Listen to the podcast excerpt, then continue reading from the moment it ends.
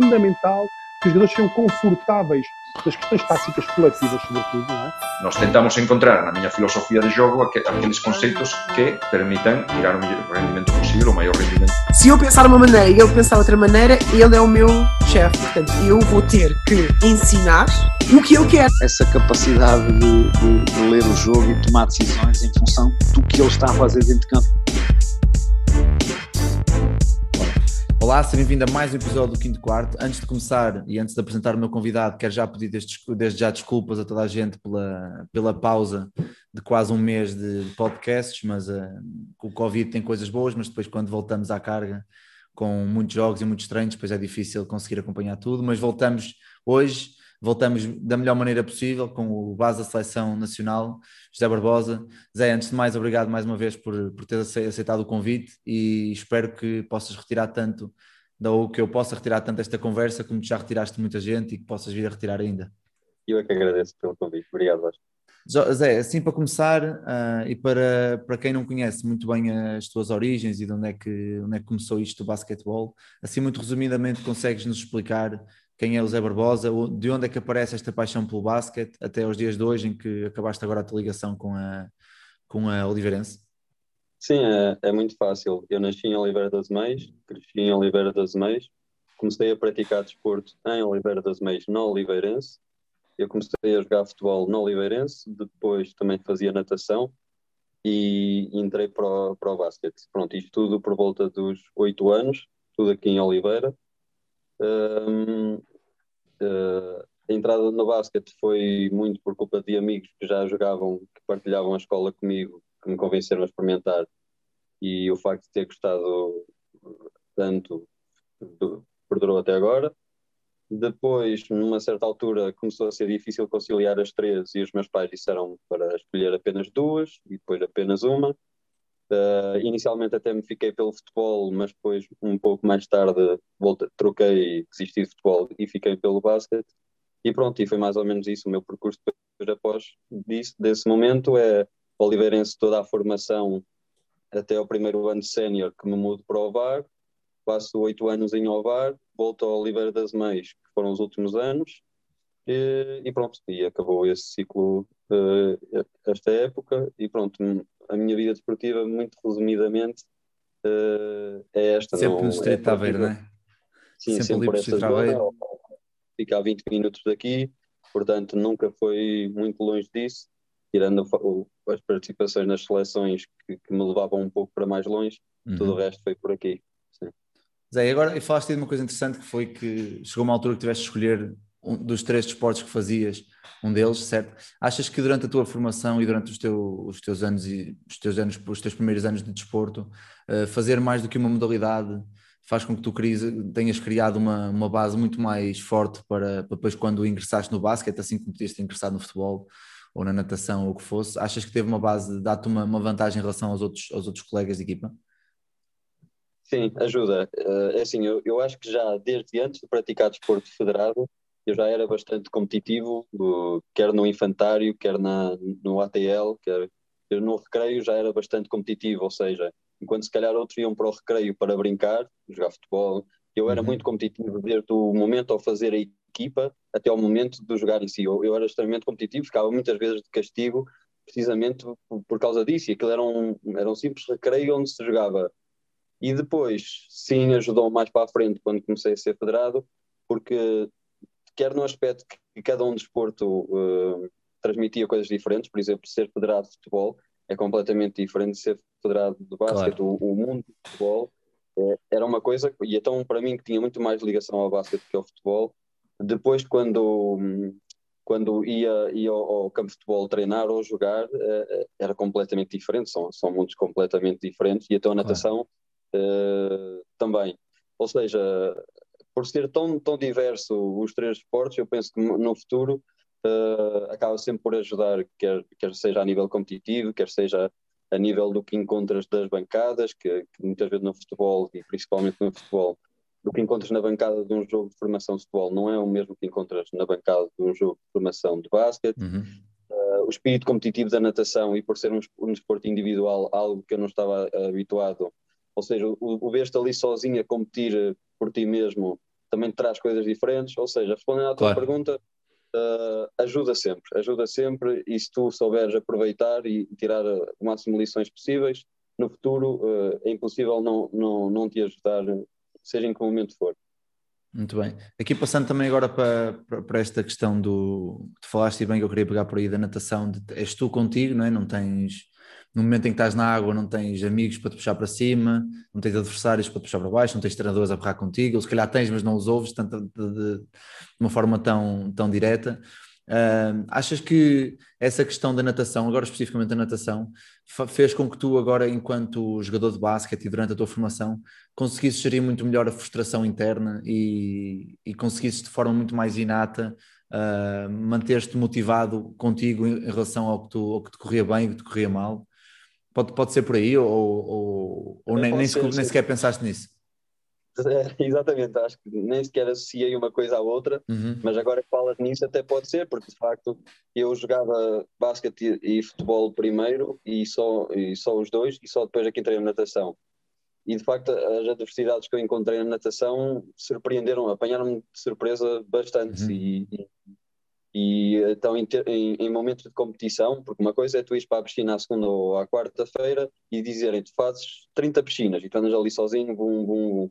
Outra coisa é, é chegar ali um sábado de manhã e teres seis colegas teus ao teu lado a competir uh, dentro d'água, é, é, completamente diferente e realmente num curto, num curto espaço de tempo tu passam-te milhares de coisas pela cabeça para além de tenho que ganhar a todos os concorrentes que estão ao meu lado.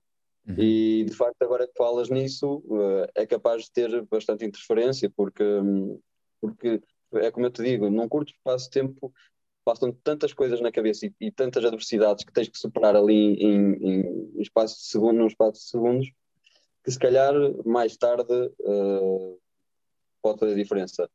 Eu também acho que antes de sequer ter, entrar na, na, na natação, eu já era um pouco uh, aquela, aquela questão do sacrifício, da resiliência, da, uhum. da superação. É como eu te digo, eu acho que já era um pouco, já vinha um pouco de mim, do, do espírito de sacrifício, da competitividade. Eu acho que já tinha um pouco disso dentro de mim, que se calhar depois foi, foi despoltado pelos desportos que foi praticando uh, e exponenciado, como é óbvio. Claro. Talvez pela natação também, como, como, tu, como tu disseste. Claro. Podes ter Isso- razão, nunca tinha pensado nisso. Pois é, porque, porque fala-se que no- nos esportes individuais realmente como a gestão emocional é muito mais individual, lá está. Ah, que depois quando há essa transferência para o desporto coletivo, que das duas uma, ou se consegue criar uma cultura dentro do grupo a partir de nós, ah, de, como tu disseste, de resiliência, de superação e de, de não deixar que os outros entrem na minha cabeça, ou então é o contrário, fecho-me completamente no meu, no meu buraco e não, não deixo ninguém entrar. Mas aqui falando um bocado sobre ah, essas questões que tu falaste, esses valores da resiliência, da superação e de querer sempre um bocado mais, uma pergunta aqui que é um bocado utópica, que é a liderança ensina-se ou é algo que se nasce com? Tu sentes que ensinaram-te a ser líder ao longo dos anos de formação em Oliveira e depois quando foste, eu lembro, lembro vais provar muito jovem ainda, não é? Ah, numa equipa, numa equipa onde tinha o Manardo como básico, presumo que aprendeste imenso com essa equipa, uma equipa bastante, bastante experiente. Ah, achas que é algo que já tinhas e que foste desenvolvendo ou, ou ensinaram-te a liderar uma equipa, a liderar um grupo, a liderar eh, o que seja? Assim, são, são, vamos ver por partes. Eh, Eu acho que muito da minha liderança é pelo exemplo, e isso acho que já nasce um pouco, pouco connosco, ou vem da educação que os teus pais te dão. Eh, portanto, isso já vem, se calhar, não da nascença, mas dos primeiros anos de vida. Eh, e, e, de facto, eu acho que isso sempre, sempre fiz. Eh, eu fui capitão ao longo da minha formação toda, sub-12, sub-14, sub-16, e portanto eu acho que isso já vem da educação que, que nos dão, de algumas características pessoais, claro, que nascem connosco, por aí. Depois há uma segunda parte que de facto é muito treinada e muito, e acima de tudo muito ensinada, que é a forma como tu comunicas essa liderança, como tu comunicas esse tal exemplo, porque Uhum. conheci muitos capitães que, que, que- que lideravam pelo que diziam, pela forma autoritária ou pela forma convincente como passavam a mensagem, Uh, não que não dessem o exemplo, como é óbvio, davam o exemplo, mas não era o que sobressaía, sobressaía muito mais o que diziam. Uhum. Uh, de facto, como eu nunca fui uma pessoa, antes pelo contrário, eu sempre fui uma pessoa muito introvertida, muito envergonhada, eu mal falava, eu na formação era capitão e era mesmo só pelo exemplo, mal comunicava porque era mesmo uma pessoa muito, era e sou uma pessoa muito introvertida, muito envergonhada, com muita dificuldade de comunicar. Uh, se calhar as pessoas que falam comigo agora são capazes de dizer este rapaz até fala bem, este rapaz até comunica bem, olha para ele, a comunicar. É uma coisa que foi treinada ao longo de muitos anos, que se calhar também surgiu por muitas adversidades da própria comunicação que eu tive ao longo da vida, não é? Eu, entretanto, uhum. depois fui para um centro de treino no Porto, uh, com, que tive convivências muito difíceis, que tive dias muito difíceis, depois fui para Lisboa, ou seja, eu quase que me fui imposto ao, ao moço, ou, ou, ou, ou das ao pedal, ou, ou começas a comunicar, ou, ou então perdes, claro. caixa, ou, claro. ou então tu não, não vais conseguir vingar.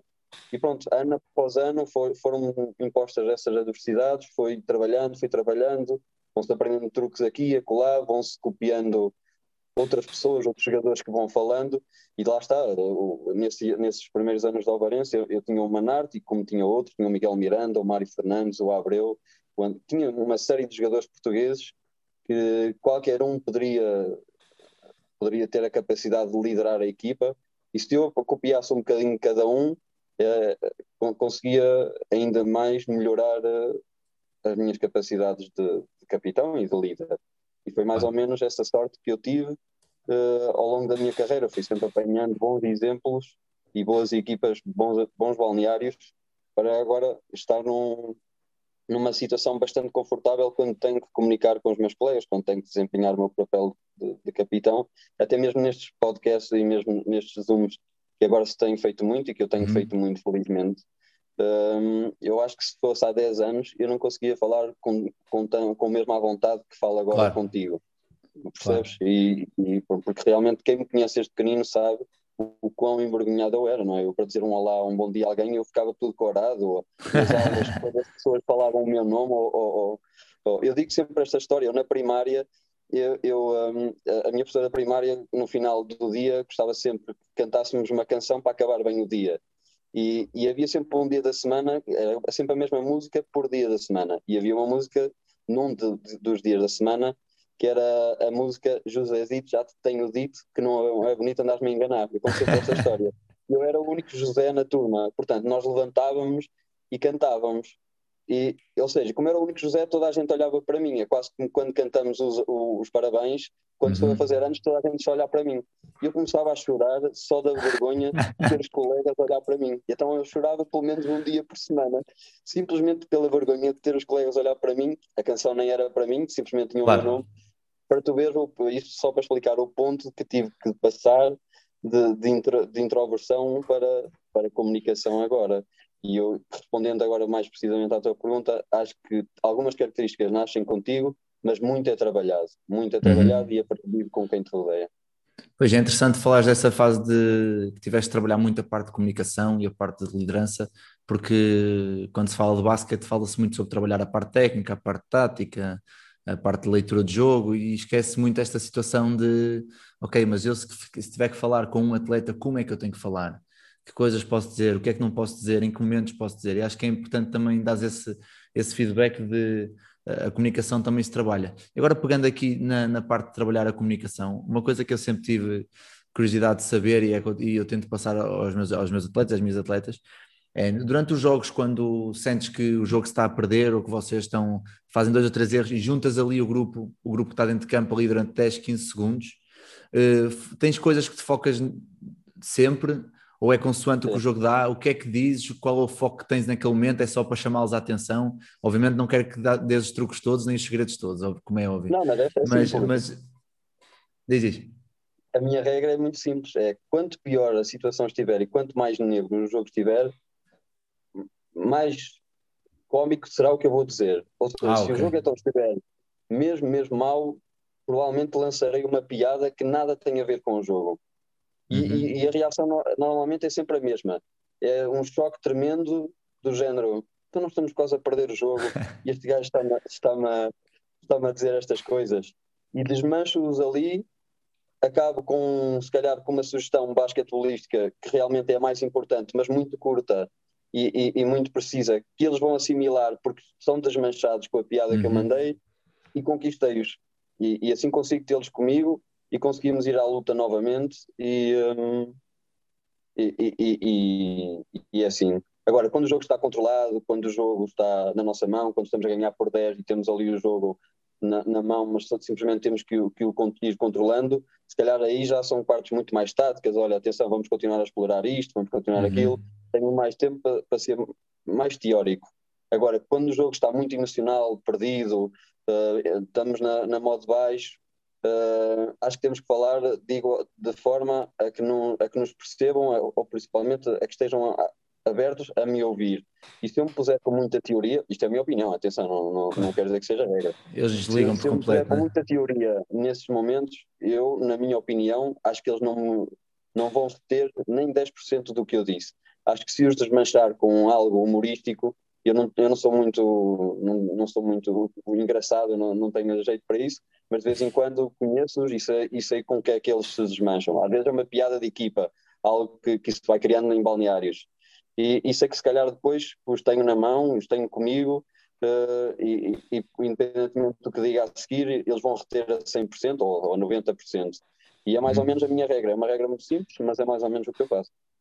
Muito bem, por acaso é interessante porque lá está, como nunca tive a oportunidade de passar por, pelos campos que vocês passam e pelas equipas que vocês passam, nunca tive uma situação em que o nosso asa, ou o nosso capitão, ou quem fosse, chegasse à nossa beira e tivesse essas conversas. Mas como é algo que eu vejo realmente as equipas de alto rendimento todas a fazer, é porque alguma coisa deve, deve surgir ali, não é?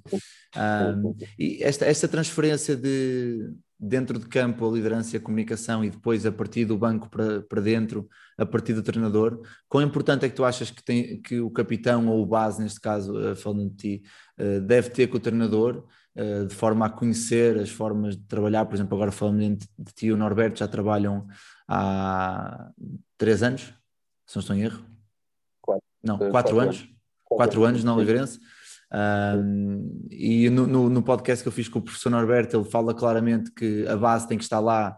No, quando fala na base, tem que ser, tu que já conheces os processos defensivos, ofensivos, de treino, de lançamentos, de scouting, que depois é muito mais fácil passar isto para os jogadores. Quão importante é para ti ter esse relacionamento com o treinador, não só no treino, obviamente, mas mesmo durante o jogo, que sabe que o treinador que se calhar não precisa dizer muita coisa, que percebe e que sabe que tu tens, que tu tens o controle do, do grupo.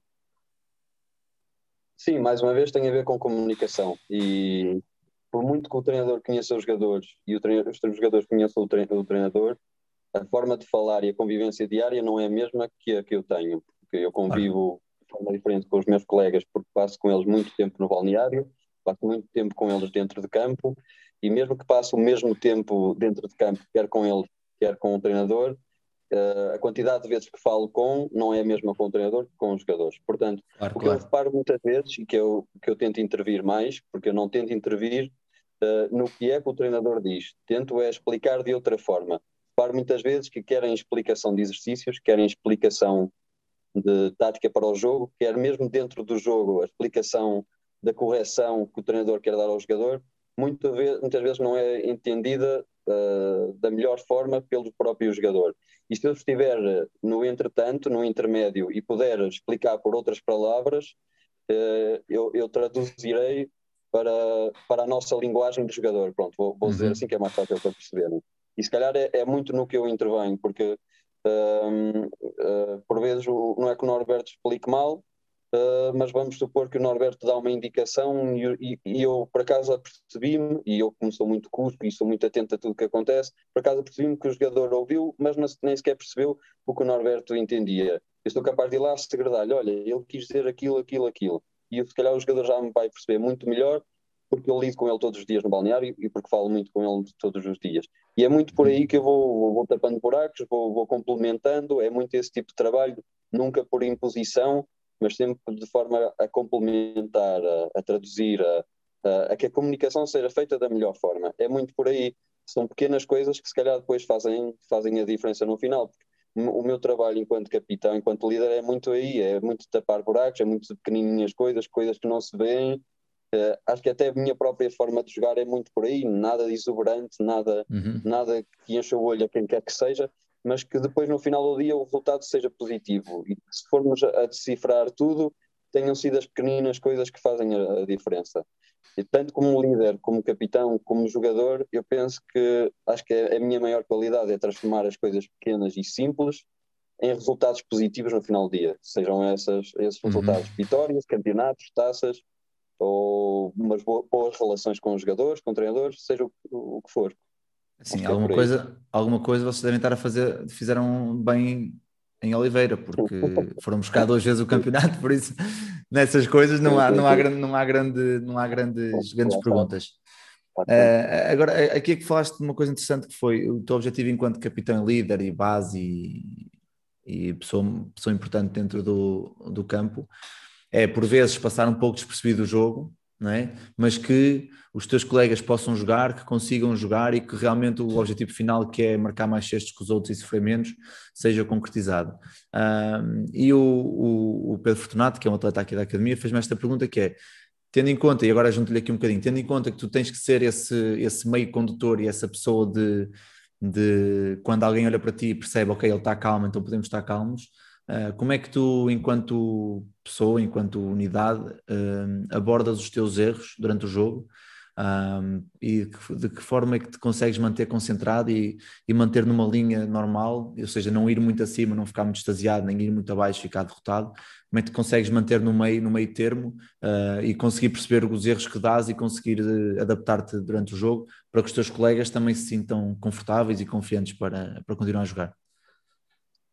Assim, primeiro acho que isso pode vir da própria pessoa. Eu sou mesmo assim eh, cá, cá fora. Portanto, de certa forma isso ajuda. Uhum. Por outro lado, uh, isso também se aprende com o tempo. E a verdade é que ao longo do, dos últimos anos, que, que, eu tenho estado envolvido em mais finais e mais vitórias, e também mais derrotas, mas em mais finais principalmente, o que eu fui aprendendo é principalmente a não panicar. São, tenho, tenho que me agarrar a coisas simples, mas e uma delas foi não panicar. E, o que eu quero dizer com isto é que Claro que durante o jogo eu também tenho os meus próprios momentos maus, mas sempre pensar que quem ri por último ri melhor e que serei eu o último a rir-me, eh, quer em duelos individuais, quer no duelo uh, coletivo que estamos a ter com a outra equipa. Uh, e portanto, a única coisa que, eu, que me resta fazer é manter a calma e esperar pelo meu momento de rir. E é só essa coisa simples que eu, que eu me agarro, porque antes eu podia manter-me calmo, mas por dentro eu remoía muito o erro que tinha acabado de fazer. E, e se calhar por vezes isso depois condicionava as minhas, as claro. minhas decisões futuras durante o jogo, percebes? E então basicamente uh, agarrei-me a isso. Uh, se no final do jogo eu acabar, uh, se for eu a, a rir-me por último, acabarei por, por, por, sair satisfeito. E, e, a verdade é que isso ajuda-me bastante, porque as decisões que depois tomo são, são neutras, não são condicionadas pelo erro que cometi antes, uh, acaba o jogo quase sempre uh, satisfeito por, por, essa decisão uh, e, e, é isso que me tem agarrado muito. Eu sei que depende de pessoa para pessoa, foi como eu te disse, os jogadores se calhar mais, mais infusivos deixam-se ir, mas também precisam disso. Uhum. E nós conhecemos vários jogadores na liga, não é? Por exemplo, eu, eu, eu dou sempre o, o, exemplo do, Travante, porque é o, o jogador eu conheço bem o Travante, porque joguei com ele há algum tempo, mas pronto, é o jogador que se calhar mais se fala agora na Liga. E o Travante é tudo menos como eu. Mas eu acho que o Travante tentasse ser como eu, eh, não iria ter tanto sucesso. Não era o eh, Travante, uh, não é? O Travante precisa disso. O Travante precisa demonstrar e, e mandar tudo cá para fora para uh, recomeçar do zero. E eu já não sou assim, portanto, é como eu digo, depende também de pessoa para pessoa eu, como estou assim, adapto às minhas características e ele às suas, portanto, é, é muito por aí. Pois, porque agora falaste do Travante e mais uma vez voltando à conversa que tive com o professor Norberto, ele dizia que numa equipa ele acha que é preciso sempre alguém que é assim extravagante, alguém que no momento em que tu não estás à espera faz uma loucura qualquer, opa, e depois corre bem. E nós temos que viver com estes, com estes, com esta, hum, com esta imprevisibilidade, não é? acaba, acaba por, por entender também que tu, dentro de campo, uh, desses, na altura em que estavas com o Travante e com o Coleman e depois com o Detai, que o Detai era uma pessoa mais, mais tranquila, que pudesse de alguma forma gerir os egos deles e dizer, ok, Travante, agora é a altura de bilhares, podes começar a, tentar roubar bolas a meio campo, que nós começamos a ajustar todos para ti, porque sabemos que vais fazer. Há sempre essa adaptação dentro do jogo, como disseste há bocado, do conhecimento que tens dos, dos teus colegas, ou há, ou há momentos em que não há sequer tempo para adaptar e no momento em que acontece sem ninguém estar à espera, tu tens de conseguir pôr as peças no sítio certo. Ah, como é, qual é o que é o processo de, de pensamento durante esses momentos de um, de um base, de um, ok, tá, aconteceu uma coisa fora do, do guião, e agora? Há bases diferentes, por exemplo, há, há, há, conheço bases que são muito que gostam de ter o controle completo, que, uhum. gostam, que são muito de imposição, e há outros que são deixa andar completo e há o meio termo. Uh, eu não sei bem o que é que sou, mas tento ser o, o, o meio termo. Isto é, por exemplo, eu, agora falando especificamente dessa equipa que estava a falar, uh, Uh, é um processo que, que, que, é feito simplesmente com o tempo e não, e não, vale, não vale a pena falar de outras coisas que não o tempo. Vou, vou dar uh, vários exemplos. Começamos a época e temos um travante que ganha um ressalto defensivo e que gosta de levar a bola para a frente. Normalmente é um papel desempenhado pelo base. Eu, se for uhum. um base muito controlador que gosta das coisas à minha maneira e é assim ou não é, vou começar aos berros com ele. Não, tu tens que me dar a bola, se eu te levo a bola, não sei o quê. Vou perder o travante. Se for um base que ele deixa andar, vou deixar o Travante fazer isso 100% das vezes, porque é o que ele gosta de fazer, ele quer é chegar lá, parar na linha de 3 pontos e lançar. Uh, não posso não perder o Travante, mas provavelmente perco o jogo. E, portanto, eu tenho que ser um meio termo. Eu tenho que deixar o Travante fazer isso uma, duas vezes, três vezes, vai correr mal alguma das vezes e vou dizer, o Travante, estás a ver, se calhar é melhor ser eu a levá-la de vez em quando. Não te preocupes, quando for para te dar a bola, a bola eu vou-te dar, vou-te dar e, ele, e conquistei-o e ao mesmo tempo uhum. sou capaz de ganhar o jogo no final. E agora tens de multiplicar isso para todo tipo de jogadores, com o Eric Coleman, com o Thomas Tay, com o James Sellizer, e portanto era assim nesse ano específico que, que era que, que, que acabámos por ser campeões foi assim ao longo dos meses que, que, que os foi conquistando eu lembro por exemplo na final contra o Benfica sabíamos eu, eu pessoalmente sabia que o Eric poderia fumar ao Benfica e, e, depois, mais tarde, vinha saber que ele até já tinha assinado pelo Benfica, uhum. mas sabia que precisávamos muito dele, uh, poderia estar ali a diferença nele para, para ganharmos o campeonato. E eu lembro, eu lembro perfeitamente deste episódio. Nós estávamos na palestra antes do primeiro jogo da final. Um, o primeiro jogo é sempre muito decisivo, primeiro e terceiro. Uh, e, o, e, e, antes do primeiro jogo, o Norberto estava a fazer palestra e não fez disse-me: Zé, uh, o que é que tu tens a dizer? Basicamente deu uma palestra para as mãos e eu não tinha uhum. preparado uhum. nada. E, eu, e foi-me saindo palavra a palavra, o discurso foi-me saindo bem, parecia que eu tinha preparado aquilo tudo. a, nível, a, nível, ofensivo, todos os ataques que eu tinha dito, olha, vamos começar com este, este, este, este ataque. Era tudo para o Eric Coleman, um para um para o Eric Coleman, bloqueio direto para meter no rol do Eric Coleman, bloqueio cego para o Eric Coleman aparecer na, na, na, na caixinha e jogar um para um de costas contra o Gladness. Ou seja, era tudo para o Eric Coleman. E o pessoal ficou assim, cara, mas vamos todos jogar para o Eric Coleman. A verdade é que ele ficou do género. Uh, caramba, estão a atribuir tanta responsabilidade, agora também não, não posso falhar as costas a isso. Claro, claro. Ele acabou de fazer uma final eh, muito boa, ele fez, fez sim, uma sim, final sim. muito boa mesmo. E, um, e pronto, estás a ver, foi, foi é, é através desse, desses pequenos jogos mentais que eu de vez em quando também fazia com eles, no, no bom sentido, no, nunca esperando mais coisas deles, antes pelo contrário, esperando boas coisas, tanto individualmente deles como depois para a equipa, que, que, que eu tento uh, ganhá-los, que eu tento conquistá-los, que, que eu tento, pronto, que, que eu tento depois que a equipa também tenha sucesso com isso. Uh, e pronto, é, é isso. Olha, agora para, para, fechar aqui um bocado este, este bloco aqui sobre a comunicação e a liderança e os bases, um, tem aqui uma pergunta muito interessante um, do, do Félix, que é assim que está no Instagram, não sei, não, não conheço, não sei mais, mas que, que, que aponta aqui um ponto muito interessante que é cada vez mais os bases hoje em dia, a mentalidade é pontuar e depois passar, ou seja, é de introspeção e depois de colaboração, e an anteriormente era muito mais, e tu és uma dessas, uma dessas ideias dessa, dessa veia de bases, que é primeiro colaboração e depois introspeção, ou seja, primeiro passo e depois pontuo, porque é o que estás a falar, de dar primeiro aos meus colegas, porque o objetivo final é ganhar o jogo. Um, o que é que achas que, que houve esta mudança de este shift desta mentalidade dos bases? Pode ter sido uh, a abertura dos mídias a nível da NBA e, e tudo mais que trouxe um bocado esta, esta questão do, do base marcador de pontos. Por onde é que achas que, que isto vai e o que é que, e o que, é que te pode dizer aos, aos bases mais novos que, ou os miúdos mais novos que estão a ouvir isto? Uh, qual é o teu, o, teu, o teu ponto sobre isto e o que é que tu, na tua experiência, achas que tem mais, mais sucesso? Uh, respondendo à tua pergunta, é sem dúvida a, a mudança de chip também na NBA.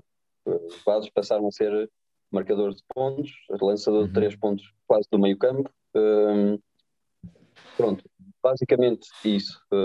Poucos são os bases que vemos na NBA que não marcam mais de 20, 30 pontos, mas também poucos são os bases que vemos que fazem 10 a 20 assistências, os números lá são sempre exponenciados, uh, que fazem 10 a 20 assistências por jogo ou por média. E, um, e de facto isso depois traz sempre consequências para a Europa. Uh, como, como é que eu me adaptei a isso? Não foi fácil, até porque eu antes acho que era demasiado assisto mais do que, do que marca, porque eu acho que também é preciso marcar, nem que não seja ter a, a capacidade de o fazer porque atrai atenção e passas muito mais fácil, é o que eu vou sentindo. Eu vou sentindo sempre que em todas as épocas, na fase em que estou melhor a nível de lançamento exterior, principalmente, é a fase em que consigo depois explorar muito mais uh, a nível de assistências.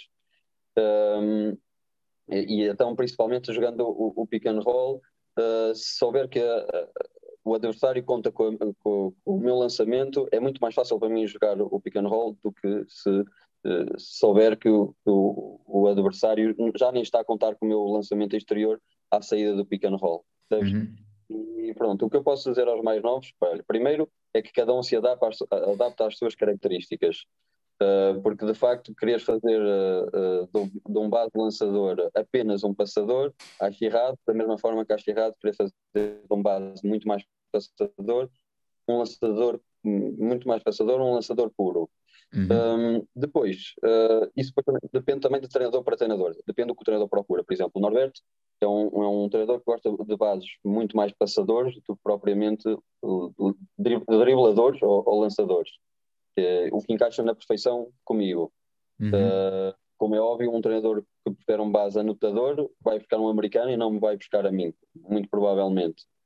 Uh, para além disso, uh, o que é que te posso dizer mais?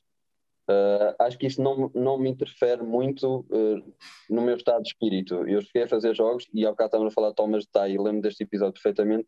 O primeiro jogo que o Thomas Tai faz em Oliver das Meias, eu acabo com zero pontos, zero lançamentos de dois, zero lançamentos de três, zero lances livres e talvez nove assistências, acho eu, nove ou oito assistências.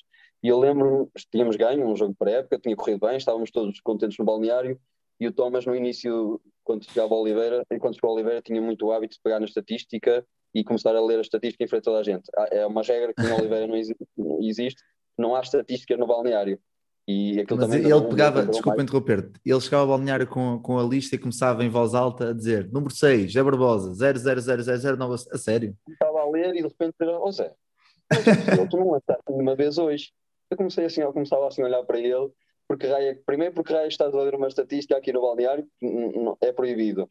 E depois, porque que, que raio tens a ver com isso se nós acabamos de ganhar? É um jogo uhum. de treino, e estás a ver, e, e muitos dos há muitos jogos que eu, que eu acabo o jogo com, com o feeling de um, um, um, grande jogo e se calhar não, não tenho média duplo-duplo, não tenho, tenho talvez 4, 6 pontos marcados e também já senti jogos em que marquei 14, 16, 18 pontos e, e a equipa se calhar até perdeu e, e se calhar uh, não me sinto com, com o mesmo feeling que senti nos outros jogos.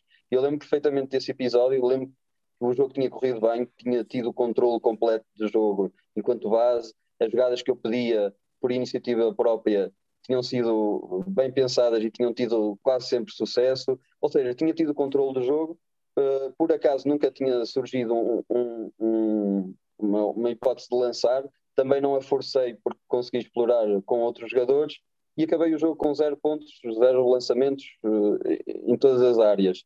E ele achou muito estranho, que, que achava que não podia ser um, jogo, um base acabar com zero lançamentos, estás a ver? E a mim não me faz diferença absolutamente nenhuma, tanto é que depois lhe fui provando, mesmo ao próprio Thomas, que a vida era muito mais do que isso, e no momento em que ele percebeu que a vida era muito mais do que estatística, eu acho que ele conseguiu dar o salto e acabar hum. essa época com enorme qualidade, Sim, ele faz muito mais à equipa do que propriamente ele faz uma época, faz uma parte final nos playoffs muito, muito, muito sim, bons, sim, depois sim, acaba por por conseguir, por conseguir dar o salto. Diz-me só uma coisa: a tua placa não está com os cantos todos partidos tanta vez que tu mandas ao chão quanto chateias com os teus atletas? Tá, não tá? Pois a minha também, por isso é que eu arranjei uma solução muito boa, que é a 5 Clipboards, a nova parceria deste podcast, que é uma marca que produz e personaliza produtos para treinadores. A 5 tem como principal produto as placas táticas totalmente personalizadas, com o teu nome, com o teu logo, com o que tu quiseres. Também produz agendas e cadernos de treino e tem uma grande box que podes ver em 5clipboards.pt ou nas redes sociais deles. Mas não te esqueças, ainda tens 10% de desconto em todos os produtos se usares o cupom 5 quarto. Por isso não percas esta oportunidade e visita-os. Te faço aí duas coisas que eu acho espetacular, que é uma é a questão de não olhar para a estatística, não ter esse hábito. Hoje em dia a malta jovem tem muito esse hábito de olhar para a estatística e dizer fiz X pontos, X ressaltos, não sei o quê. Uh, e a segunda é tu dizeres que te sentes bem com não marcar pontos, que é, que é algo que eu acho que é utópico nas gerações hoje em dia. Ou seja, uh, eu ainda me lembro, eu quando jogava, eu não joguei muitos anos, mas quando jogava, se eu não marcasse pontos, mas se o meu jogador, não, não, se eu não sofresse sexta a partir do meu jogador, sacasse um ou dois atacantes, fizesse um ou dois passos muito bonitos, opa, eu saía, saía com o peito feito, saía-me a sentir um, um grande jogador. E hoje em dia há miúdos que defendem o jogo todo lindamente, mas depois falham dois, três lançamentos e pronto, está o caldo entornado, já não já nada corre bem. E acho espetacular tu, que és, se não a maior referência a nível de, de base em Portugal neste momento, mas uma das grandes referências, dizeres que opa, um jogo que eu marco zero pontos, eu saio do jogo, nós ganhamos e eu sou um gajo super feliz porque a equipa jogou bem, porque como tu disseste, as jogadas que eu pedi de forma inata e de forma natural, porque estou a ler o jogo, saíram bem, ou seja, foste às pequenas coisas a buscar, buscar pontos positivos e que depois isto também traz aqui para, uma, uma segunda fase que é o conhecimento do jogo e a leitura, a leitura do jogo, que eu acho que é, é capaz de ser a maior característica de um base na, no basquetebol, pelo menos europeu. Uh, na NBA também, porque é preciso. Há malta que diz que não se defende e que não se ataca, mas é, o, os corpos são tão fortes que é quase impossível parar num para um, num para um defensivo. Uh, e uma das perguntas, mais uma vez, do, do, do Pedro Fortunato é Uh, não sendo um jogador muito alto, mesmo para base. Se fosse há, sei lá, 10 anos atrás ou 15 anos atrás, eras um base alto, com quase 1,80m, mas hoje em dia há malta muito alta. como é que tu te foste, foste percebendo que era preciso, ou o que é que tu foste percebendo que era preciso para ter sucesso na, não só aqui na, na Oliveirense, para seres campeão nacional, mas, mas também para, para ter sucesso na seleção? Uh, olha, eu acho que acima de tudo foi tentar estar um passo à frente de, de qualquer outra pessoa, de qualquer adversário enquanto base, qualquer adversário seja noutra posição qualquer e mesmo um passo à frente dos nossos companheiros, porque um, primeiro demonstra, demonstra e, e, dá uma confiança a quem joga ao teu lado enorme, porque as uhum. pessoas ao teu lado vão, vão porque a incerteza é sempre o nosso maior medo em qualquer coisa que façamos na vida. E quando tens alguém ao lado que te diz as coisas um, um passo antes de qualquer outro e com tanta confiança, com tanta certeza, mesmo se calhar ele não sabendo o que está a dizer, tu vais uh, desempenhar o teu papel sempre com muito mais confiança. E portanto, se um jogador ouve de mim algo que eu estou a dizer com a maior das confianças, olha, se tu fizeres isto, tu vais, vais marcar 2.4, e, e por acaso ele até marca esses dois pontos fáceis. Então imagina a confiança que ele não vai ter em mim em qualquer coisa que eu vou diga depois, mesmo que diga a maior, uh, a coisa mais ridícula e absurda do mundo. E ele vai confiar cegamente uh, em mim, e isso muitas vezes acontece. Uh, e, e, portanto, se, se, por acaso não correr bem, ele nem sequer se vai lembrar do que eu lhe tinha dito antes, portanto, não vai não confiar em mim. Claro. E, e isso muitas vezes acontece. Olha, claro que eu digo sempre com fundamento, nunca digo à toa, mas digo, olha, naquele ataque eles estão a defender assim, cheira-me que se tu fizeres desta forma e fores para aquele lado em vez de pelo outro, vais aparecer sozinho e vais marcar dois pontos fáceis. E isso acontece, eh, felizmente acontece muitas vezes. E é com esse tipo de coisas, pequenas coisas, que eu fico contente. Há bocado estavas a, estavas a falar do, de, que era o tópico para, para a malta da formação. Uh, eu até percebo que eles são miúdos e eles jogam isto muito pelo prazer, muito pelo, ainda pelo gosto do jogo em si uhum. e não, se calhar não tanto pela parte tática e, e, técnica sim, mas talvez pela parte tática e estratégica. Uh, nós neste nível se calhar já é muito mais pela parte tática e estratégica, pela vitória em si do propriamente uh, pelo gosto da bola, do cheiro, etc, etc. Um, e percebemos de alguma forma. Agora, como, como te estava a dizer também, tive que me ir adaptando e respondendo também à tua pergunta, tive que me ir adaptando e uma das adaptações que eu fui fazendo foi estudar, estudar mais com quem ia jogar, estudar mais com quem jogo e tentar estar sempre um passo à frente uh, para, para chegar mais rápido. Eu, eu, sou baixo, como tu dizes, tenho que ser mais rápido que os outros, quer a nível de execução, quer a nível de pensamento, uh, para de, de, alguma forma igualar uh, na parte desportiva. E é mais ou menos assim que eu me tenho safado. vamos pôr em exemplos muito concretos. Imaginemos que temos um base bem mais alto que eu que quer explorar um para um de costas ali a posto baixo. Tenho que antecipar-me. Uh, ainda o base está a pedir a jogada a atravessar o meio campo e eu já sei que aquilo vai explorar. E se conseguir trocar com um colega que vai estar cá fora, mas que é mais uhum. alto que eu, eu troco e fico eu com o jogador dele e ele vai lá para baixo com, com o meu e o base alto supostamente vai perder a vantagem. Uh, ou vou conseguir antecipar-me, meter-me pela frente e se calhar o passo vai ser muito mais difícil e já vou conseguir chamar a ajuda uh, do lado contrário e, o passo não vai entrar.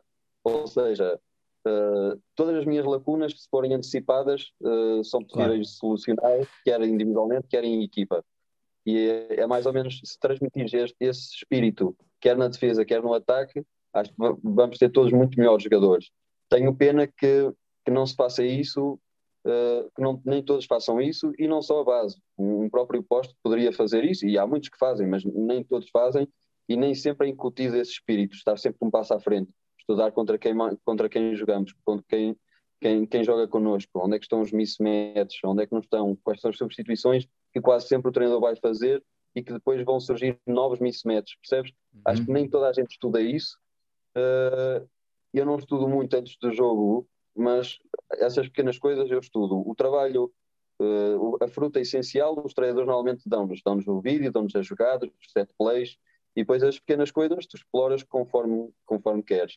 E são essas pequenas coisas que eu exploro. Os mismatches que vou encontrar, os mismatches que os meus colegas vão encontrar, as substituições que normalmente se fazem depois ao longo do jogo e que surgem novos mismatches, as jogadas onde eu posso explorar isso, pronto, são essas pequenas coisas que eu acabo de explorar. explorar. Isso para mim é estar um passo à frente e ter mais probabilidade de sucesso. Uhum. Pois a minha pergunta vinha, a minha próxima pergunta vinha sobre isso, que era a questão de estudar o jogo uh, sendo tu um base, um base bastante cerebral que, como tu disseste, pensa sempre um passo à frente. Uh, já falaste aqui de que vês os jogos e que percebes o tipo de substituições que eles fazem, o tipo de jogadores que entra, que sai, que mismatch é que podemos atacar numa substituição, no 5 inicial, etc. Que também depois os treinadores fazem o sumo, o sumo, o maior sumo a nível de jogadas e de, de como vamos atacar, como vamos defender. Uh, mas de forma generalizada, esta questão de estudar o jogo para ti é só dentro da, da bolha da liga, neste caso da liga portuguesa em que tu jogas, ou também vês uh, outras ligas, ACB, italiana, francesa, o que seja, Euroliga, o que seja, uh, e retiras aqui uma coisa ou outra porque tens uma visão muito mais ampla do que está a passar e tentas perceber um bocado como é que, por exemplo, na ACB o, o Marcelinho Huerta joga com o Shermandini no momento em que entra aquele defensor e não entra aquele. Tu tens essa tens, tens esse, sempre esse pensamento crítico ou consegues uh, ver um jogo de basquete como, como um fã, como um adepto? Eu estou a perguntar isto porque desde, que, desde que sou treinador que já não consigo, é uma coisa um bocado chata. É uma, uma é questão um bocado chata. É horrível, é horrível. Sabe, e sabes que isso transmitiu-se, por exemplo, eu não consigo, eu nunca mais vi futebol, ou raramente vejo futebol, a não ser que, que o jogo me desperte interesse a esse nível.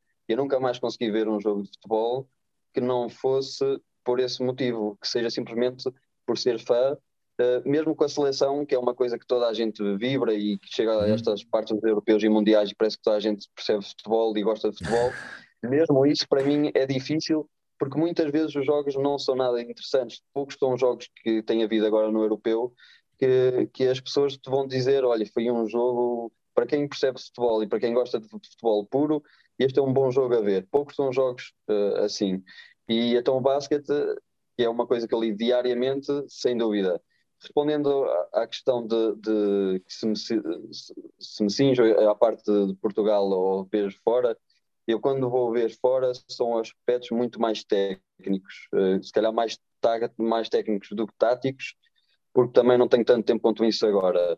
Pois, Mas, por claro. exemplo, eu lembro que havia, debatemos muito com, com a parte, sempre que jogámos o bloqueio direto, uh, a forma como passávamos ao short roll porque usávamos muito este ano a forma como passávamos ao short roll para o posto que, que rolava. E, e, uh, e deparava muitas vezes com alguma dificuldade uh, nos treinos, sempre que tentava passar, a bola não entrava onde queria ou como eu queria. Não se, e então, a minha dúvida era sempre: é a forma como o posto está a rolar, é a forma por, por onde eu estou a passar, é a velocidade a que eu estou a passar, e os próprios treinadores incutiam uh, a ver a ver, a ver uh, vídeos, uh, principalmente a ACB, que, que, era o que eu mais via, a ver uhum. vídeos como os quadros da ACB faziam, e, e, pronto, e depois também começou a surgir esses interesses. E, e, era muito mais para essa parte técnica, a parte da execução, de como eles faziam, que parece sempre muito mais fácil do que propriamente quando nós estamos no treino, e, um, e, e era isso que me suscitava muito mais como é óbvio, gostava de ver todos os jogos da ACB, até para explorar a parte tática também, como é que eles exploram, uh, quer ofensiva, quer defensivamente, como é que eles exploram uh, o pick and roll, como é que eles partilham a bola, como é que são as rotações defensivas, defensivas, se varia muito de equipa para equipa, ou se há um padrão neste momento que se usa a nível europeu, porque é o que está na moda e que é o que dá mais sucesso. Portanto, tem, temos tido a sorte aqui em Oliveira das Meias com a equipa técnica que temos de, de nos irem partilhando uh, esse espírito, esse espírito de inovação do que está a acontecer eh, no basquete europeu, principalmente, e portanto vai-nos suscitando algum interesse. Mas também, como, como não, não tenho tempo para tudo, não consigo claro. uh, explorar a parte de Portugal, a parte, a parte estrangeira, e, e vou vendo um pouco de cada, e, e, e quando achar que estou satisfeito, fico-me por aí. Uh, mas gostava, sim, gostava muito mais, mas pronto. E agora que lembraste-me, faz a saber, lembrei-me do que o professor Alberto teve em, teve em Valência com o, com o Pedro Martínez. Eh, como é, como é que foi a tua receptividade quando o professor Alberto chega a Oliveira e diz vamos defender defesa next? Já, já, já conhecias, já tinhas conhecimento já da defesa, foi uma coisa completamente nova, foi bom, foi fácil de implementar. Uh, como é que é esse, como é que foi um bocado desse processo inicial? Uh, respondendo à parte se foi nova ou não, não foi nova. Eu, eu tinha tido um treinador espanhol em Ovar, o Félix Alonso, uhum. provavelmente que, que esteve sim, na sim, Polónia sim. agora, e, e ele tinha experimentado algo do género na altura que, que, não, que não foi bem recebido e que era completamente novo em Portugal. Pois. E tanto é que nós treinámos um par de semanas e, e, e, e pusemos para canto porque realmente aquilo estava a dar uh, mais barraca do que propriamente sucesso. Uh, mas era algo do género. Depois, quando o, Nor o Norberto tentou implementar isso, porque é que foi bem recebido? Porque de facto tínhamos pessoas na equipa, especialmente os americanos, que eram malucos o suficiente para agarrar qualquer coisa que, que o Norberto dissesse. E de facto o Norberto tinha, tinha-nos tanto na mão que ele podia dar-nos a, a, ideia mais absurda que vocês que comiam? É? compravam. Prática. Aliás, fomos campeões assim, não é? Ele trouxe-nos uma defesa 1-3-1 uh, eh, campo inteiro que, que treinávamos 5 minutos por dia durante todos os dias, desde fevereiro até junho, e que, na, e que nunca usámos em jogo nenhum, e que no terceiro jogo da final contra o Benfica nós estávamos completamente à rasca com um jogo perdido, e ele disse: Olha, não temos nada a perder, já que treinámos isto 5 minutos, temos esta arma no bolso, treinávamos 5 minutos por dia. Foi o jogo que para mim nos deu o campeonato mesmo depois ainda havendo um quarto, fomos buscá-lo fomos buscá com uma zona 1-3, um campo inteiro, porque o Benfica perdeu ali duas ou três bolas seguidas, nós marcámos, recuperámos, fomos a prolongamento e acabámos por ganhar. Uhum. E, um, e portanto, lá está, porque havia ali jogadores que, que estavam tão abertos a, a, ao que quer que seja, que, e é, eu acho que é, é, muito, uma vez falava com esse próprio Félix Alonso e dizia-lhe que achava que o sucesso de um treinador deve-se uh, 60% ou 70% aos jogadores e 30% ao trabalho do treinador. Não porque o treinador não faz um bom trabalho ou não trabalha muito, mas é porque se os jogadores não estiverem aptos a, a, a, desempenhar no campo o que o treinador diz, não adianta a ideia que o treinador transmite, não adianta. E, e, e, os jogadores são capazes de minar ou de agarrar um balneário com muita facilidade. E o treinador está muito dependente disso, infelizmente claro. está muito dependente disso. Pois, pois. Um, e de facto o Norberto tinha-nos conquistado ali de tal forma que essa defesa next foi treinada de tal forma que, que nós gostávamos. Foi, foi, foi, por exemplo, nos anos seguintes ele tentou impor a mesma defesa e, e se calhar funcionou, mas não funcionou com a mesma naturalidade do que funcionou, por, por exemplo, com esses primeiros americanos, com o Travante, com o James, com Uhum. o Eric, uh, e depois que os portugueses foram lá atrás. E, um, e, e- de facto depende de como os jogadores a agarram. um, e, e pronto, foi como eu te disse, varia de, de- equipa para equipa. Muito bem. E, falando- Nós falamos aqui também um bocado da- parte do estudo do jogo e que os treinadores fazem um trabalho, do, um trabalho muito importante do scouting. Ah, obviamente, para ti, enquanto, enquanto, para vocês, enquanto equipa, o scouting deve ter um, um peso grande, se bem que o professor Norberto já disse em várias vezes que, e disse em várias formações que eu já fiz, que não faz um scouting muito profundo de jogadas e disto e daquilo, faz mais de conceitos e como é que queremos tentar parar esses conceitos, que eu achei interessantíssimo e fui, e fui colocando em prática também nos últimos tempos. Um, e tem aqui uma pergunta do Tiago Almeida, que é um atleta do, do Porto, e não sei se isto é uma pergunta com rasteira, mas pergunta: qual foi a equipa mais difícil para ti de analisar? Isto, para quem é conhecedor, para quem é conhecedor dos, dos playbooks do Moncho, esta pergunta pode ter, pode ter algum tipo de rasteira, porque o Moncho tem, tem entradas que nunca mais acaba e variantes que nunca mais acabam. Por isso, co- a nível de scouting, é muito pouco ou nada importante para ti? E qual foi a equipa mais difícil de analisar? Muito pouco importante para mim. um, vamos lá ver. O, o, o, o copiar as jogadas exatas do adversário ou, ou tentar perceber as jogadas exatas desde o primeiro passo ao, ao último uh, para depois pôr, uh, pôr em prática no treino e dizer, olha, eles fazem assim, depois correm por este metrozinho aqui e vão por ali, não sei o quê, Uhum. já foi muito mais importante para mim do que, do que é agora. Eu, quando estava em Ovar, eu, eu, se não soubesse a jogada desde o primeiro passo, não passo, passo até ao último, fazia-me alguma confusão. Depois, com, com alguns treinadores que foi apanhando até hoje, uh, foi percebendo que de facto uh, não é o mais importante. É sem dúvida, o mais importante é sem dúvida, como tu disseste e como o Norberto diz, e não só o Norberto, são os conceitos. E tanto é que ele, ele adorava jogar contra o Porto, porque ao contrário do que eu, por exemplo, sentia muito em Ovar uh, quando estava lá, em Ovar tentávamos apanhar muito uh, todas as jogadas que o Monge tinha, o que era impossível, porque o Monge realmente tinha um playbook claro. muito grande. E, e, o, o que fazia é que nós chegávamos ao jogo uh, completamente não preparados para, que, para, qualquer jogada que ele pusesse em prática. Não conseguimos, tanto queríamos uhum. preparar, preparar, todas que não preparávamos nenhuma.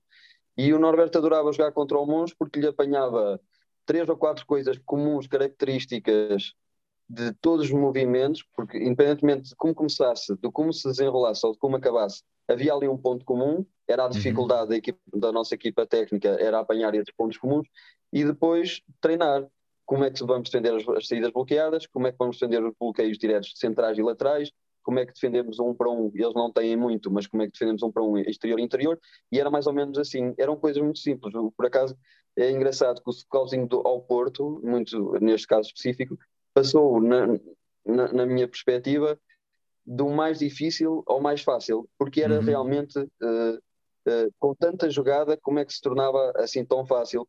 E a verdade é que depois houve ali o, o, primeiro ano de Norberto em que nós fizemos, sei lá, não sei se foi 10 ou se foi 11 vitórias consecutivas contra o Porto. Uhum. Que isso começou-nos a entrar de tal forma, a nós e a eles, mas começamos a entrar de tal forma na mente que, hum, que nós acreditávamos mesmo nisso. Olha, atenção, não é preciso estudar jogada nenhuma do Porto, basta estudar e ter, uh, gravarem estas três ou quatro mensagens que vocês vão ver que depois no jogo uh, vai ser suficiente, independentemente de se chamam chaca, zero, voltas, sei quê, tudo. E, e, realmente depois ganhando 11 vezes seguidas, isso deu-nos uma confiança enorme.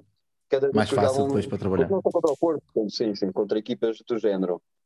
Uh, e, é, e, é, como te digo, o scouting continua a ser importante para mim, simplesmente mudou uh, de perspectiva. Pois. Posso responder assim. Tem muito mais detalhes, muito, muito mais coisas específicas, mismatches, um para um, uh, momentos muito específicos, o bloqueio direto central lateral, como atacar ou como defender, um para um defensivo e ofensivo, exterior e interior, e pouco mais. Uh, acho que quanto mais se inventar, mais os jogadores vão perder. Mas durante o jogo, se nos lembrarmos de metade disso, é muito. Pois, porque é isso que eu ia dizer, porque eu estavas a falar agora do como atacar o, o, o bloqueio direto, central, lateral, e eu lembro-me há um, opa, agora não, não consigo precisar se foi há 3 ou 4 anos, um jogo que vocês fazem uh, em Oliveira, acho eu, contra o Porto, em que jogam grande parte do jogo com um bloqueio lateral, um bloqueio, um bloqueio direto lateral, com o canto, com o Ellisser no, não, com o Ellisser no canto, sim, em que é o Coleman a vir e a bater o bloqueio e enrolar, e depois com o Guerreiro no, canto, no, no cotovelo superior, nos três pontos, e o Ellis era o travante do lado contrário. Opa, eu lembro-me que foi um clínico de jogar boca direto, porque acho que é o jogo que o Guerreiro marca seis triplos ou cinco triplos, caso assim absurda. Porque sim, chegou um ponto sim, em que sim, lembro perfeitamente que tu, já, como já estavas à espera do show e do último homem do guarda-redes do Porto, já nem, já nem jogavas o bloqueio, metias um drible para chamar a atenção e agora é, acaba disto e jogavam a partir daí. E acho que isso é, é estás a falar agora de, da parte do scouting e perceber as, as, as, tendências que eles têm, os conceitos que eles gostam de jogar tanto na defesa como no ataque, porque depois no jogo basta adaptar uma coisa e enquanto eles não conseguirem uh, ter resposta para isso, nós continuamos a atacar isso, que é uma coisa que eu acho também falha em alguns treinadores cá em Portugal, que é se eu jogo cornos e daquela situação deu sexto, porque, porque raio é que eu a seguir vou jogar outro tipo de cornos ou outro tipo de saídas bloqueadas, mas porquê? Porque percebes, ou seja, Uh, obviamente que ao vosso nível não se, não se nota muito isto, mas no nível mais baixo uh, vê-se muito. Uh, Zé, agora antes, antes de fazer entrar o nosso, o nosso convidado mistério, tu em off disseste que sabias quem era, mas agora vamos ver se, se realmente estavas à espera ou não. O que eu não acho seja muito difícil, mas pronto. É? Eu depois, eu depois admito se era realmente ele que estava tá que tinha em mente. Tá bem, mas não deve, ser muito, não deve ser muito difícil. Uh, com toda a conversa que nós tivemos, tivemos no última hora, há uma pergunta que eu te quero te fazer: é pós-carreira, vês-te a ser treinador? Achas que é, uma, que é algo que, que, tens, que tens gosto por, tendo em conta a questão de termos falado, tu tens muito cuidado com a parte técnica de estudar a outra equipa e isto depois transfere-se um pouco para, para a parte de fora, para o banco. Vês-te a ser treinador depois de, de acabar a tua carreira como jogador? Assim, eu, eu não duvido e, e percebo de certa forma que quando, quando perguntam isso, porque toda a gente me pergunta isso, que, que não duvido que não tenha que tenha alguma que tenha que, que tenha algumas capacidades que não tenha algumas capacidades para o fazer porque de facto eh, qualquer base ou, pelo menos qualquer base que seja eh, que esteja muito interessado nestes aspectos dificilmente uh, não teria capacidades para num escalão ou noutro ser treinador já não já não falo a nível de liga Agora, uh, e de facto eu acho que, que, teria esse gosto tático e esse gosto de, de, de análise, de evolução de uma equipa, de, de analisar a outra equipa adversária uh, e por aí fora. Agora, uh, eu penso que não me vejo uh, no mundo do basquetebol competitivo, profissional, não podendo desempenhar ou não podendo ser agente direto, jogador neste caso. Uhum. Uh, acho que iria custar bastante. Acho que a transição de, de a transição de terminar a carreira já é difícil o suficiente por si só. Uh, depois de ter que estar presente, eu, é, alguns pensam de forma diferente, pensam que a forma mais fácil de terminar a carreira é manter-se dentro de campo, dentro de campo manter-se no jogo, mas do, no, no, banco. A mim acho que me iria custar ainda mais estar no banco uh, a gerir uma equipa um, e, uh, e não poder entrar. Acho que me iria custar ainda mais e por isso é que eu costumo responder que não me vejo no mundo do basquete quando terminar a carreira, porque acho que iria ser uma tradição ainda mais difícil para mim e que poderia não ser bem sucedido. E, e por isso é que costumo responder que provavelmente irei envergar por outra área que nada tem a ver com o basquete. Claro que as coisas mudam muito de um ano para o outro e a vida muda muito entretanto também, mas neste momento a minha perspectiva é essa. Uh, eu poderia envergar não só pela parte treinador, como também se calhar pela parte uh, diretiva, porque sei lá, também tenho um curso, um mestrado em economia, porque, ou seja, poderia okay, entrar no básico por algumas, algumas das vertentes, mas como te respondi, acho que iria ser muito mais difícil para mim e, e iria consumir muito mais do que propriamente ajudar mas não, não, sei se mais tarde não, não mudarei de opinião. Claro, claro. Ainda, ainda, ainda será cedo para, ainda será cedo para, para perceber, sim, sim, és um jovem. Uh, e agora, agora que vais, vais iniciar uma, uh, um novo capítulo na tua carreira, uh, um, um, novo, um novo ano, uma nova época, quais são os objetivos que tens traçados, assim de modo muito geral, para o que aí vem?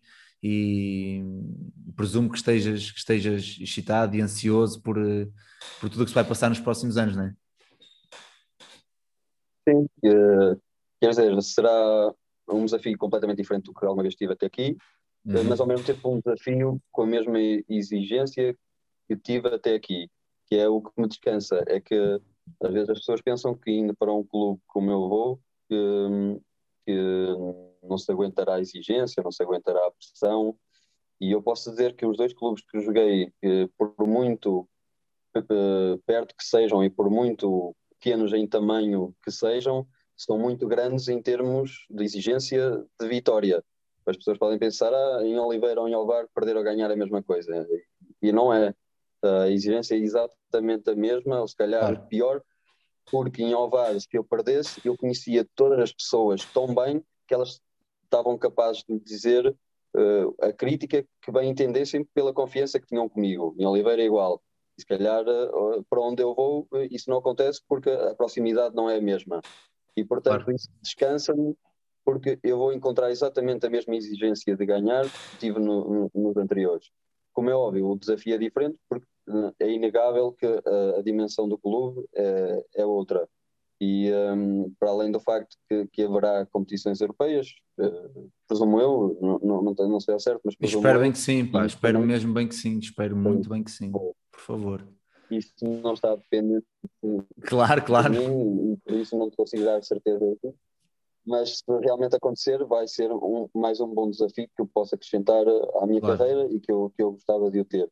E vejo com muito bons olhos, eu já fui muito mais averso à, à mudança do que sou agora, eu não, não tenho quase medo nenhum, quase medo nenhum, porque medo temos sempre algum da mudança, independentemente do tamanho que ela seja, e, e é com esse espírito que eu vou, que eu vou.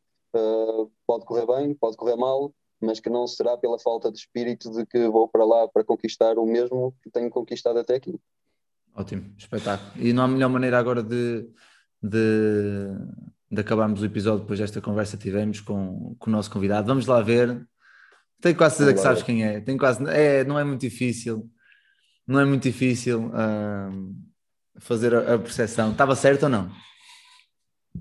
Estavas à espera ou não? Estava, quem é que estavas à espera? Espera aí, que ainda não entrou. O Ah, não entrou? o meu. Ah, o meu já apareceu, então peraí. Já apareceu no Ah, teu? Acertei, acertei. Eu Acertaste? sabia, porque eu sabia que ele tinha, ele tinha uma, boa, uma boa ligação contigo. Como é que é? Temos entre nós, para, aí, para o tudo, temos entre nós, temos entre nós um treinador que vai dar um clínico em Itália, hã? no meio de gajos da WNBA e da NBA e não sei o quê, e depois temos Miguel Miranda. Boa tarde, grande Mike, pá, já é bom ver-te. Sobreviveste, sobreviveste aos últimos meses. Como é que estás, meu? Boa tarde a todos. Eh, boa tarde, Vasco. Boa tarde. Esse senhor aí de cabelo curto é, o- é o Zé Barbosa. Meu amigo Zé, isso é tudo mentira. Não vou dar clínico nenhum. O Vasco está a fazer aqui publicidade en- enganosa. Eu costumo. Eu costumo. O que é que eu vou falar de, de basquete que, que alguém quer ouvir? Nada, de certeza. Impossível, não há, impossível, não há, não há. Ora, então, Aliás, boa tarde. Para que é que eu fui chamado? Boa tarde. Então pronto, Zé, isto é muito simples. O Miguel entrou, a partir de agora o podcast é dele, nos próximos 10, 15 minutos ele é que sabe o tempo que demora, que é um gajo que gosta muito de falar, e ele agora tem, tem carta, carta branca para perguntar o que quiser, dentro dos, dos limites razoáveis da, do senso comum, porque ele às vezes perde-se um bocado. Mas Mike, a partir de agora, é, tu é que sabes o que é que has de fazer, meu. Se, eu- se, eu- se me chamaste, me convidaste para vir aqui para me estás a difamar, meu, eu rapidamente carrego aqui no botão de, de exit e, e abandono aqui o podcast. Não, Primeiro, não, toda a gente sabe. não tenho o sabe. microfone, o microfone ligado. O microfone igual ao teu, tens aí um microfone aí à tua frente, eu não tenho, não me disseste que era para ter um microfone. Mas eu sou, eu sou profissional Depois- destas coisas. eu. Zé, as perguntas estão todas condicionadas, porque uma pessoa é convidada para, para, para vir aqui fazer uma, participa uma participação num podcast e tem uma lista de perguntas que não pode fazer, porque entretanto ele já fez as perguntas todas. Portanto, quero deixar isso já bem, bem, bem vincado, que não estou aqui contra a minha vontade, porque as perguntas que eu queria fazer ele não me vai deixar fazer. Pá, depois não, não vou dizer nada que, que já toda a gente não saiba. Tive a felicidade de, de, de estar na equipa onde o Zé começou a sua carreira como, como profissional e vou aproveitar esse facto para fazer então uma, a minha primeira pergunta, que é eh, José Barbosa. Qual a importância que tu achas, porque cada vez mais vemos equipas que de um ano para o outro mudam o seu núcleo duro, digamos assim, dos jogadores portugueses, porque os estrangeiros já, já é uma questão mais, mais natural.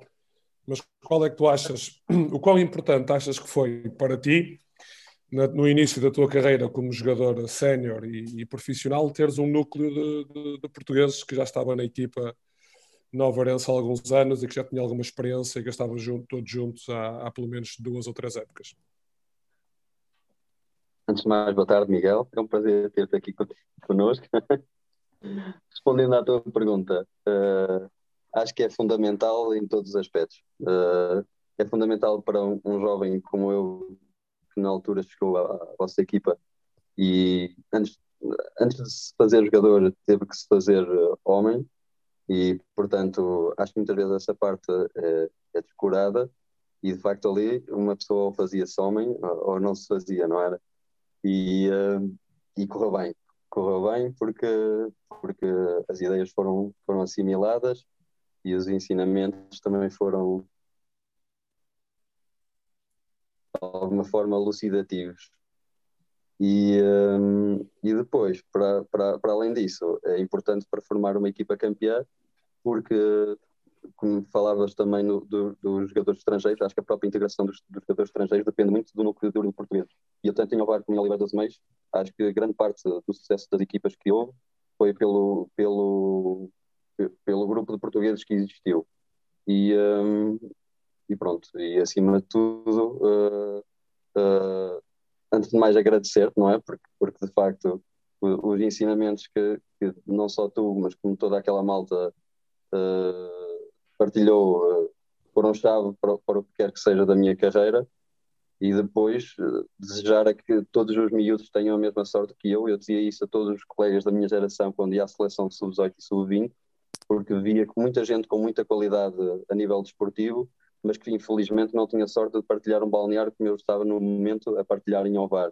E, uh, eu acho que lhes faltava isso para darem o salto e serem, se calhar, muito melhores jogadores do que eu.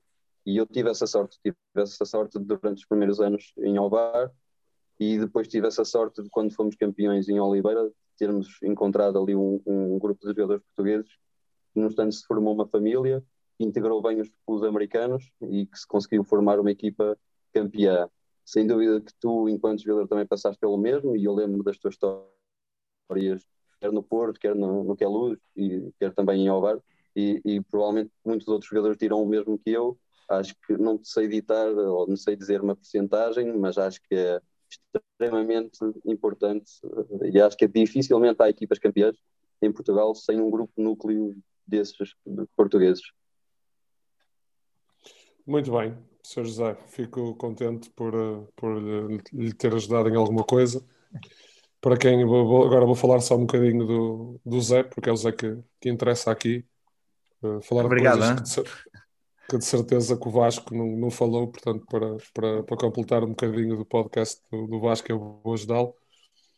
Não, dizer que foi para mim eh, um prazer trabalhar com com o Zé Barbosa. O Zé Barbosa é um daqueles jogadores que.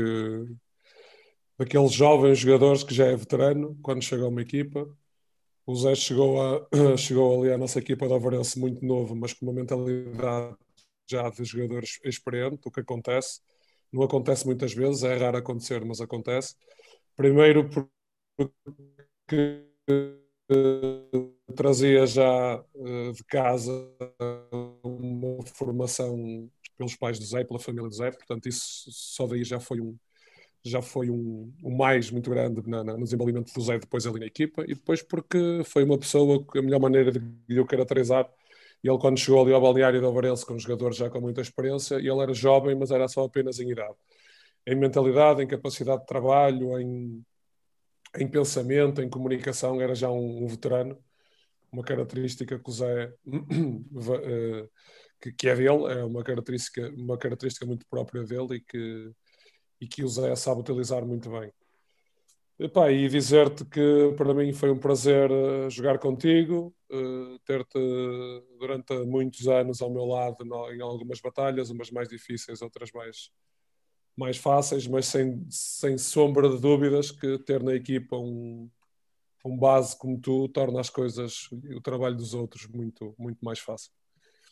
Pronto, era só para dizer isso. Disse ao Vasco que ia fazer duas perguntas, mas só, só fiz uma e acho que depois o resto era falar sobre ti, que é, és tu que, que mereces. Obrigado, Miguel. Obrigado pelas palavras. De nada. Antes, Sabes antes que de fecharmos, depois diz, pagas, Miguel, pagas algo. Antes de fecharmos, não sei Não, estava a dizer, se. depois ele paga. Ah, pois isso é normal. Tu muito gostas de, de comer e beber em casa. Ah, Em casa.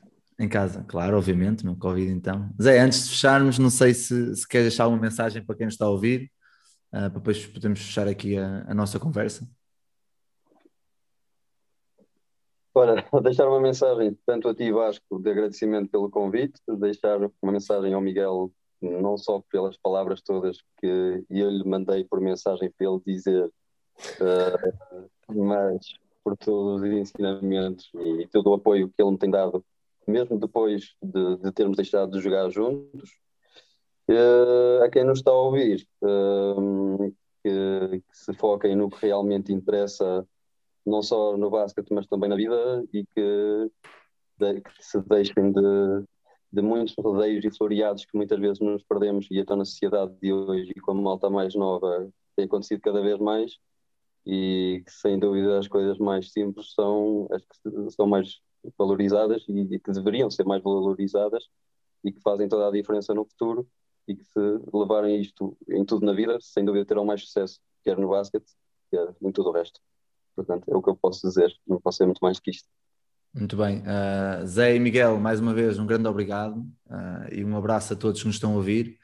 E eu sei que eram muitas perguntas que eu tinha para fazer, pois Zé, se for preciso, ah, manda as perguntas de forma individual e tu até respondes à malta, porque depois já sei que vou ter, vou Ok. ter respostas malta dizendo, não faço a minha pergunta. Ah, portanto, obrigado aos dois mais uma vez ah, e, e espero poder ver jogos na bancada dos dois. O Miguel não conseguiu este ano, tu Zé ainda consegui ver na televisão, o Miguel viu um ou outro, mas pronto, pode ser que o ano corra melhor. Por isso, um abraço a todos que estão a ouvir e até uma próxima.